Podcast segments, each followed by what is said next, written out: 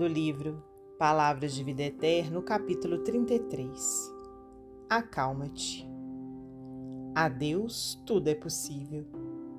Jesus, no Evangelho de Mateus, capítulo 19, versículo 26. Seja qual for a perturbação reinante, acalma-te espera, fazendo o melhor que possas. Lembra-te de que o Senhor Supremo pede serenidade para exprimir-se com segurança. A terra que te sustenta o lar é uma faixa de forças tranquilas. O fruto que te nutre representa um ano inteiro de trabalho silencioso da árvore generosa. Cada dia que se levanta é convite de Deus para que lhe atendamos à obra divina em nosso próprio favor. Se te exasperas, não lhe assimilas o plano. Se te afeiçoas à gritaria, não lhe percebes a voz.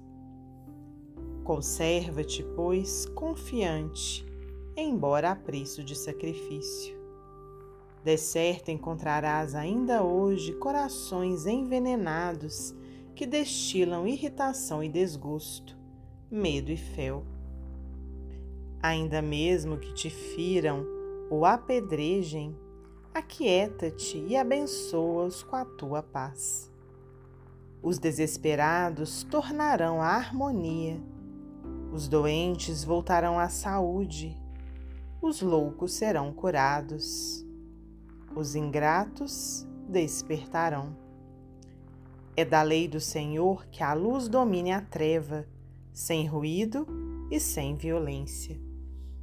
Recorda que toda dor, como toda nuvem, forma-se em sombra e passa. Se outros gritam e oprimem, espancam e amaldiçoam, acalma-te e espera. Não ouvides a palavra do Mestre quando nos afirmou que a Deus tudo é possível e, garantindo teu próprio descanso, refugia-te em Deus. Emmanuel, psicografia de Francisco Cândido Xavier.